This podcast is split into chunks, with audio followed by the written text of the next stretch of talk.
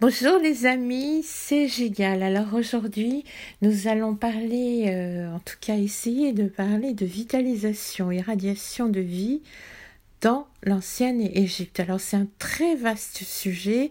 Je pense que euh, ce podcast ne sera pas le seul euh, à en parler. En tout cas, on va essayer de commencer.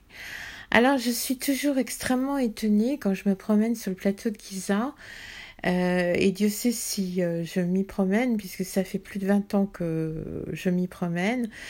Euh, aussi, pour rappel, le plateau de Giza fait plus de 80 km de long, parce qu'en fait, il commence à Abu Rawash et se termine à Fayoum, et que vous avez tous les sites d'exception plein de pyramides, bah, à part Giza que vous connaissez, euh, avec les trois pyramides, vous en avez bien plus dans les autres sites comme à, à Saqqara, euh, euh, Dachour, euh, jusque, jusque aux pyramides qui se trouvent au début de Fayoum. Donc, euh, ce sont des lieux très forts et je suis toujours très étonnée que j'y sois dans des très grands états de fatigue ou de lassitude ou quoi, j'en sors toujours extrêmement euh, rechargée, vitalisée. C'est, c'est, c'est incroyable. Que j'ai dormi ou pas en étant sur ces sites, que je... Euh, il faut dire aussi que j'y passe beaucoup d'heures. Hein. Je ne reste pas comme les touristes une heure euh, à tel endroit. J'y suis des journées entières. Mais j'en sors totalement totalement rechargée euh, de façon euh, impressionnante. Ça, m'est même arrivé d'avoir euh, énormément de fièvre, de passer une journée sur un site comme ça et d'en sortir totalement revitalisé, rechargé, etc. Alors on va essayer de comprendre pourquoi. Dans les enseignements pour Mary qui plutôt. Euh, c'est à la française, mais enfin ça s'est jamais prononcé ré. C'est pour ça que je mets très rarement les transcriptions euh, classiques parce qu'elles m'énervent beaucoup, parce qu'elles ne correspondent pas à la réalité égyptienne. Et j'estime qu'une transcription se doit absolument d'être euh, la réalité de la langue que dont on se sert. Euh, voilà. Donc dans les enseignements pour il est écrit Dieu a créé pour l'homme une force surnaturelle nommée Heka comme arme pour modifier le cours des événements, le cours du destin. Chaque personne détient un peu de cette énergie universelle. C'est quand même incroyable.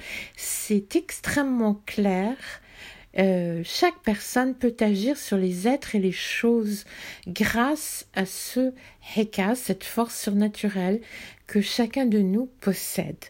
Alors, le problème, c'est encore un problème de traduction parce que Heka, ils l'ont traduit par magie.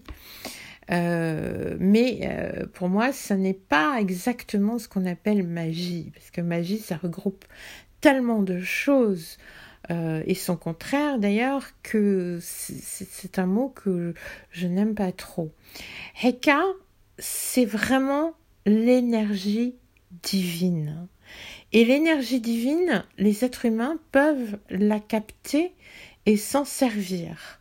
Alors les anciens Égyptiens, ils nous disent comment? Ils nous disent par les mains pour guérir.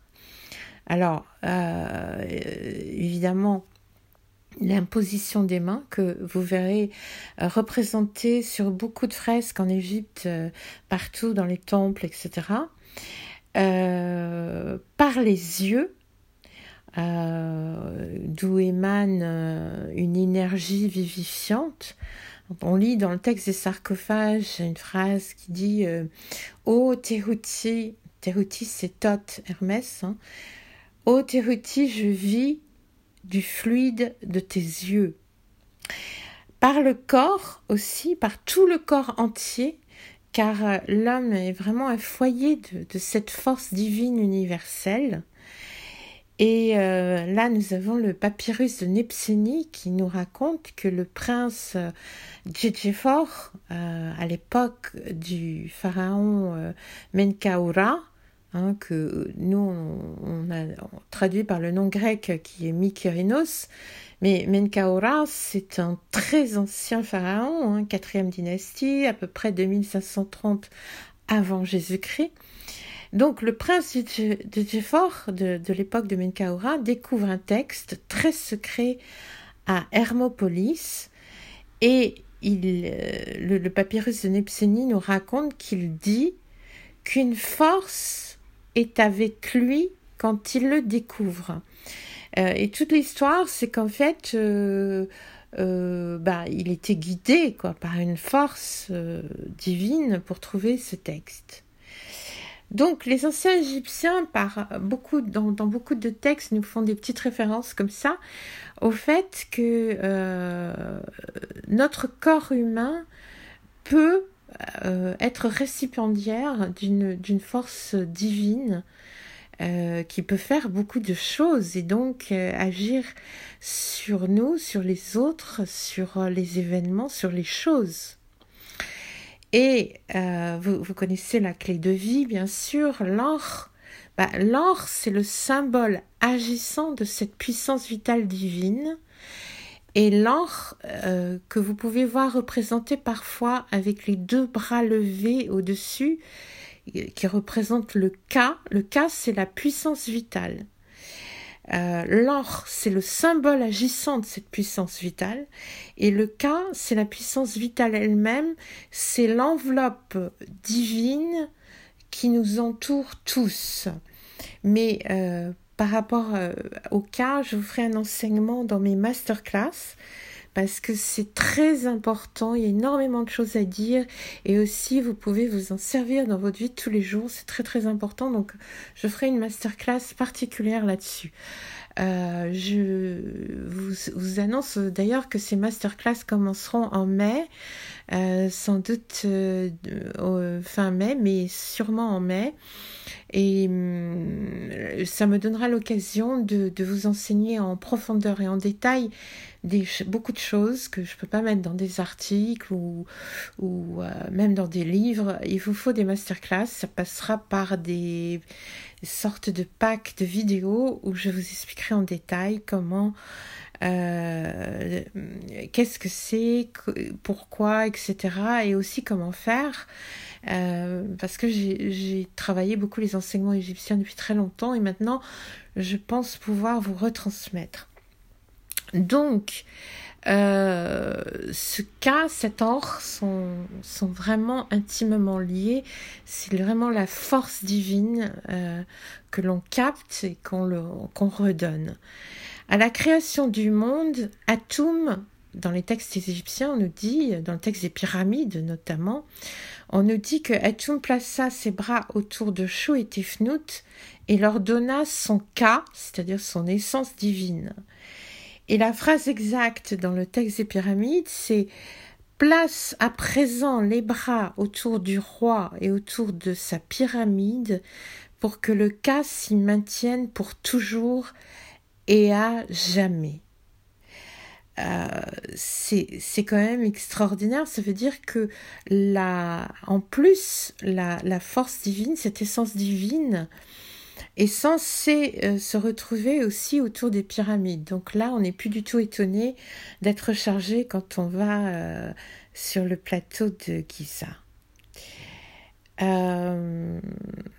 Alors, vous verrez que le plus grand dispensateur de cette énergie divine, c'est l'énergie d'Anubis, c'est lui qui est le détenteur de cette force vitale, mais ça, je l'expliquerai dans, dans une masterclass dédiée à lui, car euh, c'est pas du tout l'embaumeur qu'on nous décrit dans la plupart des textes. Euh, il touche jamais aux bandelettes, si vous regardez bien d'ailleurs, euh, mais il est dispensateur de la vie et par imposition des mains, justement, vous, verrez dans, beaucoup de ces représentations. Alors l'énergie vitale jaillit de la source divine euh, du ciel aux énergies, euh, ce qu'on appelle, encore une mauvaise traduction, les Necheru, mal traduit par les dieux. Hein. Donc l'énergie vitale, elle vient de la source divine, elle vient du ciel, elle passe par les énergies, c'est-à-dire les Netcher, les Netchelu, puis par Pharaon, puis par l'homme, puis par les objets. L'univers entier vibre de cette énergie. Alors, c'est pas les physiciens qui vont me contredire. Tous les objets sont irradiants et les anciens Égyptiens avaient beaucoup travaillé cette énergie divine en la renforçant dans certains objets pour la protection de l'homme. On voit écrit dans beaucoup de sur beaucoup de colliers d'ailleurs protection le jour, la nuit, chaque jour. Et euh, par exemple, on a retrouvé des sortes de lames incurvées en ivoire ancien euh, de l'ancien empire. Et euh, ces lames d'ivoire, elles représentent des énergies, des netcheru, mais aussi il y a des phrases écrites dessus et on dit dessus qu'elles sont dédiées aux femmes enceintes, aux enfants en l'absence des parents. Et en fait, quand on se penche sur cette question, on se rend compte que ces lames de, de, de, lames en ivoire se nomment euh, Dret, c'est-à-dire euh, en transcription D euh, souligné R pointé, c'est-à-dire des mains donc c'est encore le pouvoir irradiant des mains qui nous est signalé dans ces, dans ces euh, lames d'ivoire. Et euh, c'est même marqué sur certaines d'entre elles, par exemple, que euh, l'énergie à tort mettra la main sur telle femme, etc.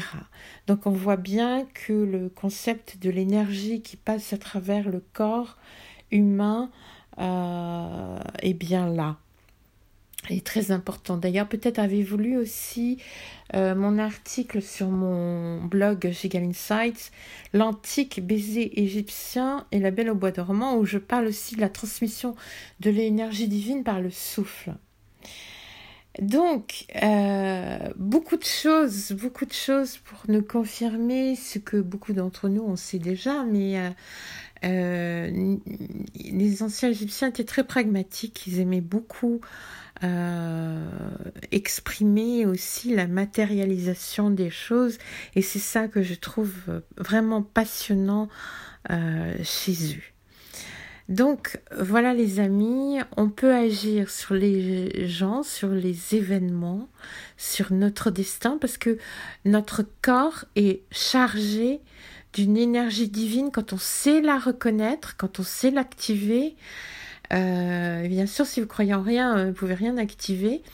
Mais euh, c'est une force divine euh, qui agit. Et tout ça, de toute façon, je vais vous l'apprendre dans mes masterclass au printemps. À très bientôt. Merci.